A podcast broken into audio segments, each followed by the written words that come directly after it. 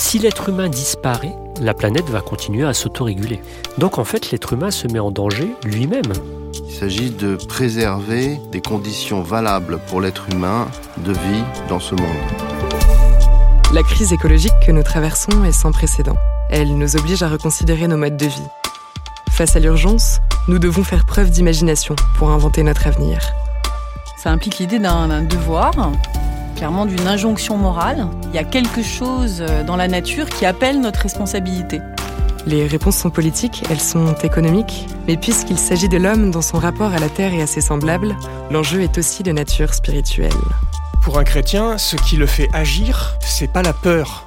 Le chrétien, il est mu par euh, l'espérance qui naît de la foi. Les religions ont quelque chose à nous dire sur les questions environnementales. Leurs textes fondateurs, leurs traditions, leur spiritualité ou encore leur théologie peuvent nous inspirer.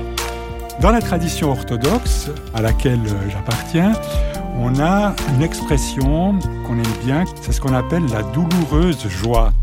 Dans l'encyclique Laudato Si, publiée en 2015 et consacrée à la préservation de la planète, le pape François invitait chaque tradition à se pencher sur ses propres ressources.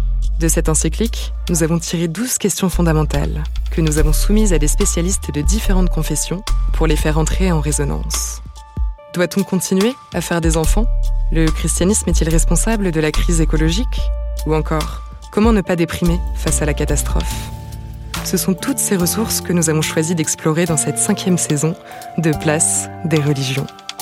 Découvrez un épisode chaque dernier mercredi du mois à partir du 25 mai. Place des religions est un podcast à écouter sur toutes les plateformes, sur le site et l'appli La Croix.